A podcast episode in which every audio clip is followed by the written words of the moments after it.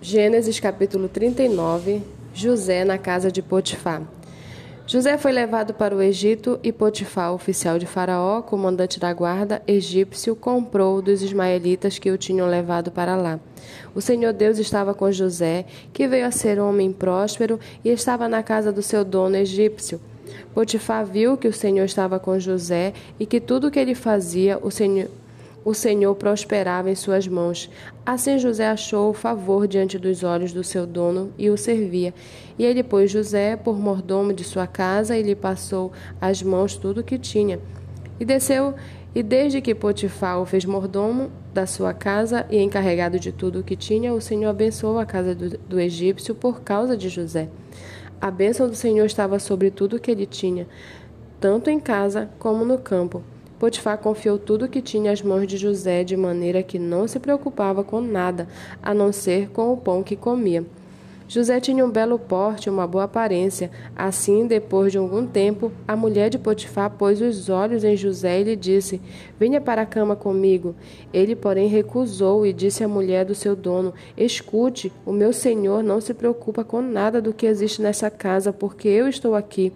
Tudo o que tem, ele passou às minhas mãos. Não há ninguém nesta casa que esteja acima de mim. Ele não me vedou nada a não ser a senhora, porque é a mulher dele.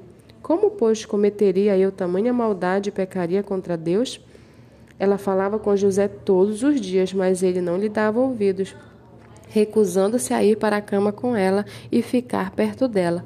Aconteceu, porém, que certo dia José entrou na casa para fazer o seu serviço e ninguém dos de casa se achava presente.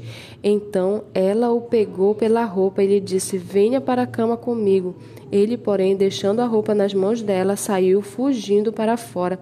Quando notou que José tinha fugido para fora, mas havia deixado a roupa nas mãos dela, chamou pelos homens de sua casa e lhes disse: Vejam, meu marido nos trouxe este hebreu para nos humilhar.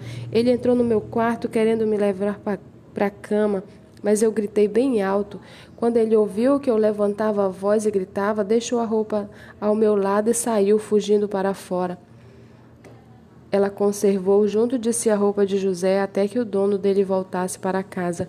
Então lhe falou segundo as mesmas palavras e disse: O escravo hebreu que você nos trouxe entrou no meu quarto para me humilhar. Mas quando levantei a voz e gritei, ele deixou a roupa ao meu lado e fugiu para fora.